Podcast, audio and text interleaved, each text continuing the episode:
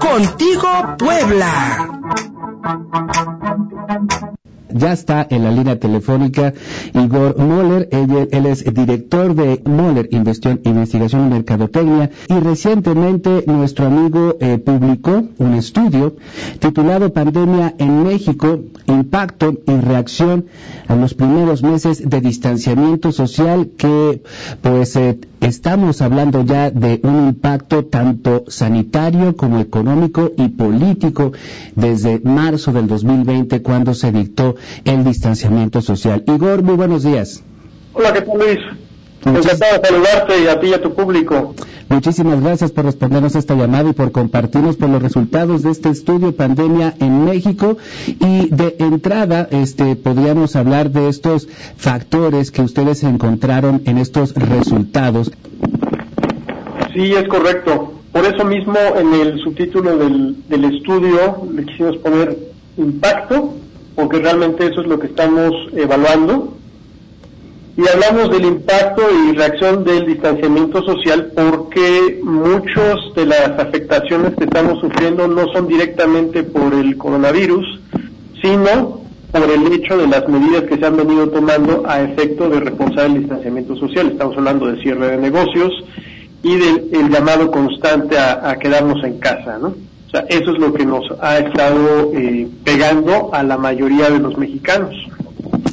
Igor, y en, los resultados que ustedes este, ya, este, pues pusieron a, disposición de muchos de nosotros, eh, de Igor Moller Mercadotecnia, este, cabe resaltar el hecho de que muchos mexicanos siguen pensando que la pandemia es una, una especie de, complot mundial.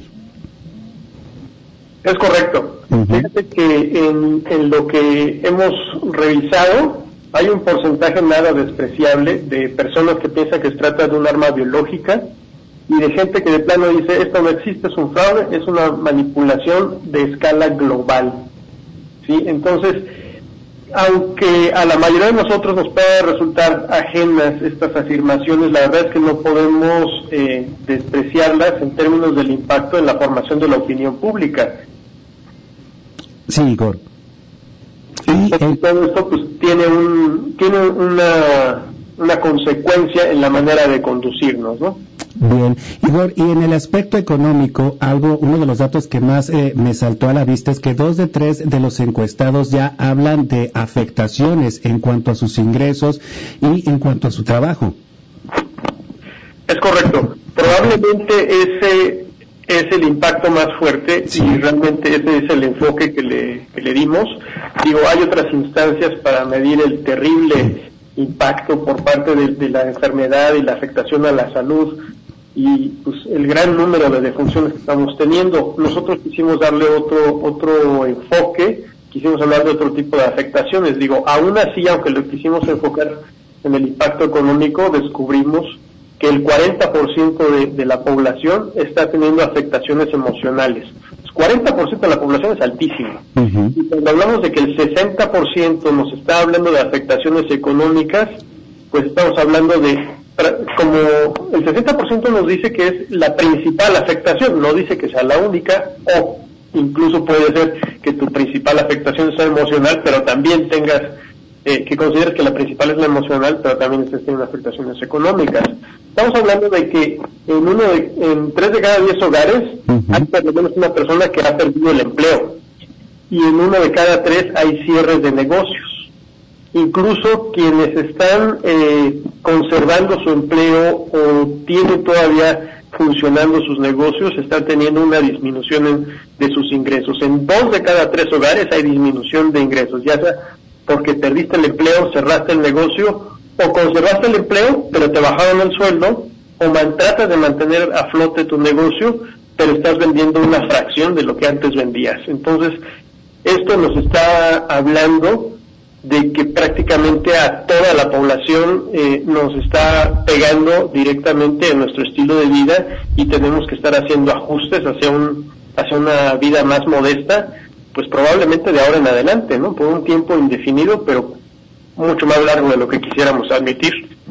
Estamos platicando con Igor Moller, él es director de Moller Investigación y Mercadotecnia, sobre el estudio que recientemente realizaron sobre pues las afectaciones, el impacto que han tenido estos primeros meses de pandemia en la población mexicana. Igor, eh, uno de los eh, impactos que pues de los cuales también podemos hablar es el político y tu, y tu estudio recoge pues eh, también el sentir de las mexicanas y los mexicanos sobre la respuesta que ha tenido el gobierno, así como los apoyos que se han entregado sobre todo a aquellas personas pues que están en una situación más difícil y sobre todo pues más propensos a contagios por el COVID-19. ¿Qué encontraron en la respuesta del gobierno a consideración de los mexicanos en este estudio?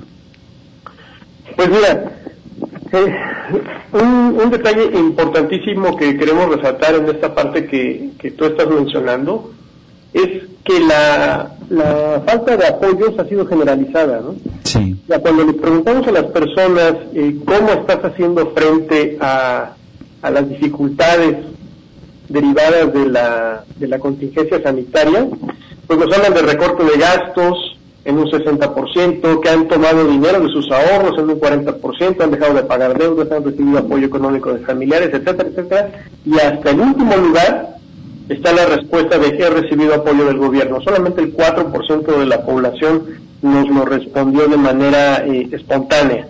¿sí? A pregunta expresa, cuando les dijimos, bueno, ¿has recibido apoyo por parte de alguna instancia de gobierno de cualquier nivel? El 79% nos dice que no.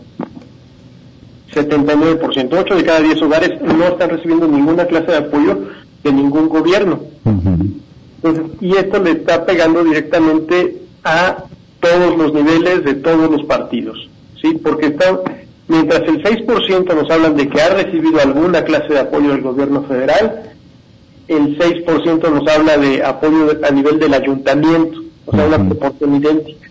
Y ayuntamientos en 16 estados de la República, estamos hablando de más de mil diferentes ayuntamientos y sin embargo solamente el 6% de la población nos reporta que ha recibido alguna clase de apoyo.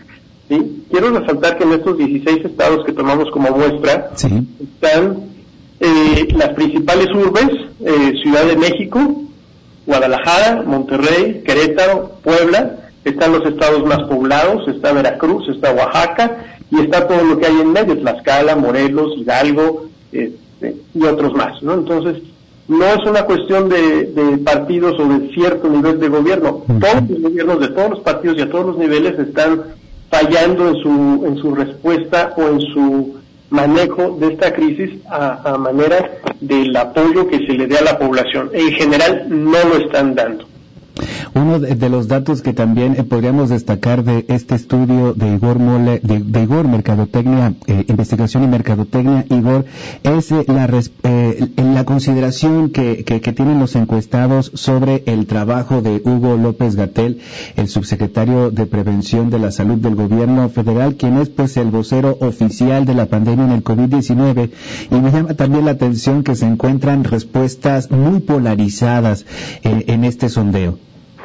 Efectivamente, eh, quiero resaltar que en el estudio, eh, en, el reporte eh, completo que tú recibiste y que está a disposición de todo tu público que quiera solicitarlo a través de nuestra página de Facebook, vienen los resultados desglosados por edad, sexo, nivel de ingresos, ocupación, incluso por religión y también por postura política, hablando de opositores y simpatizantes al, al régimen actual de la 4T.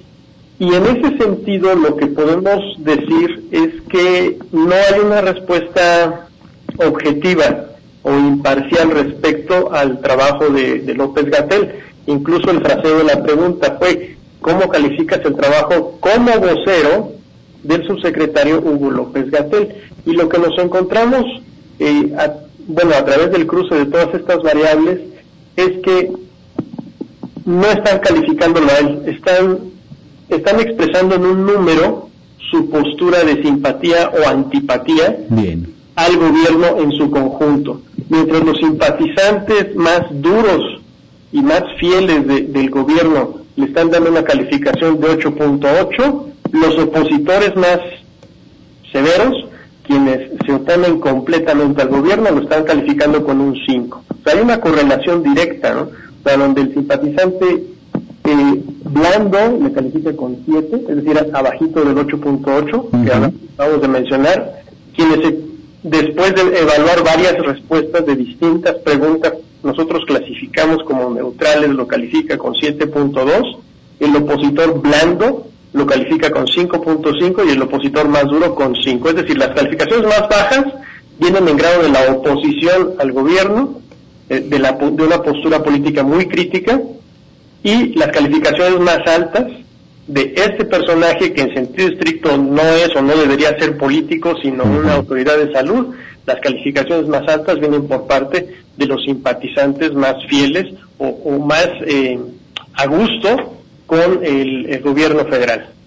Sí, y un, estudio muy interesante el que nos ofreces, Igor, porque efectivamente podemos eh, desglosar por edades, este, eh, por, por, este, por, por, eh, por, género, y algo que me llama la atención es de que nosotros, la generación X, pues somos más críticos hacia la figura de López Gatel, hacia su trabajo, y las mujeres son quienes más lo aprueban, y cuando veía estos dos datos, Igor, decía yo, mira, ha, funcionado la mercadotecnia gubernamental para posicionar a don Hugo López Gatel pues como una figura que también pues es apreciada o es eh, denostada dependiendo también de nuestra afiliación política hacia el presidente de la República. Igor Moller, es interesante, muy interesante para todos nosotros lo que nos ofrecen, nos ofrece eh, Moller Mercadotecnia a través de este estudio Pandemia en México, impacto y reacción a los primeros meses de distanciamiento social que nos decías que podemos encontrar dónde. Así es. Eh, cualquier persona que quiera solicitar el reporte completo de 187 páginas, donde viene todo el desglose de todas las respuestas, es un estudio muy amplio que explora diversos aspectos y como ya dijimos viene eh, segmentado por edad, sexo, generación, eh, filiación política, incluso por religión.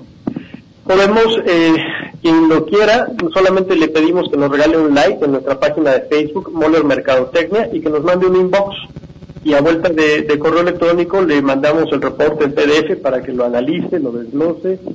Viene estructurado de manera que las, las conclusiones y la parte más resumida viene al principio, después viene ya eh, los resultados del global de la muestra, que fueron 2.395 entrevistas. Es el estudio más grande que se ha publicado al respecto de, COVID, tanto en México como en Estados Unidos.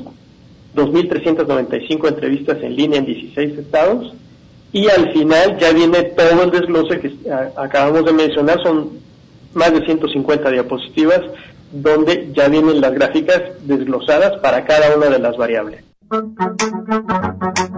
Contigo Puebla.